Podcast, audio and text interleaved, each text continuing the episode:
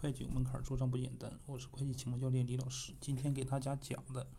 是未分配利润和这个本年利润之间的关系与区别。我们在这个资产负债表当中啊，这个分为期年初数和这个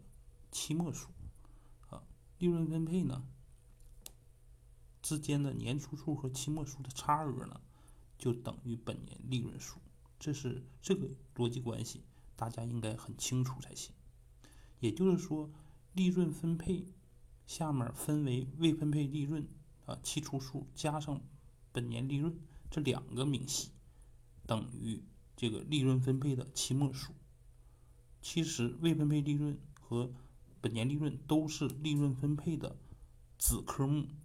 啊，它俩合并在一起是利润分配的合计数。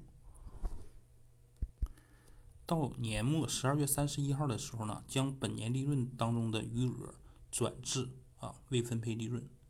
的子科目下，合二为一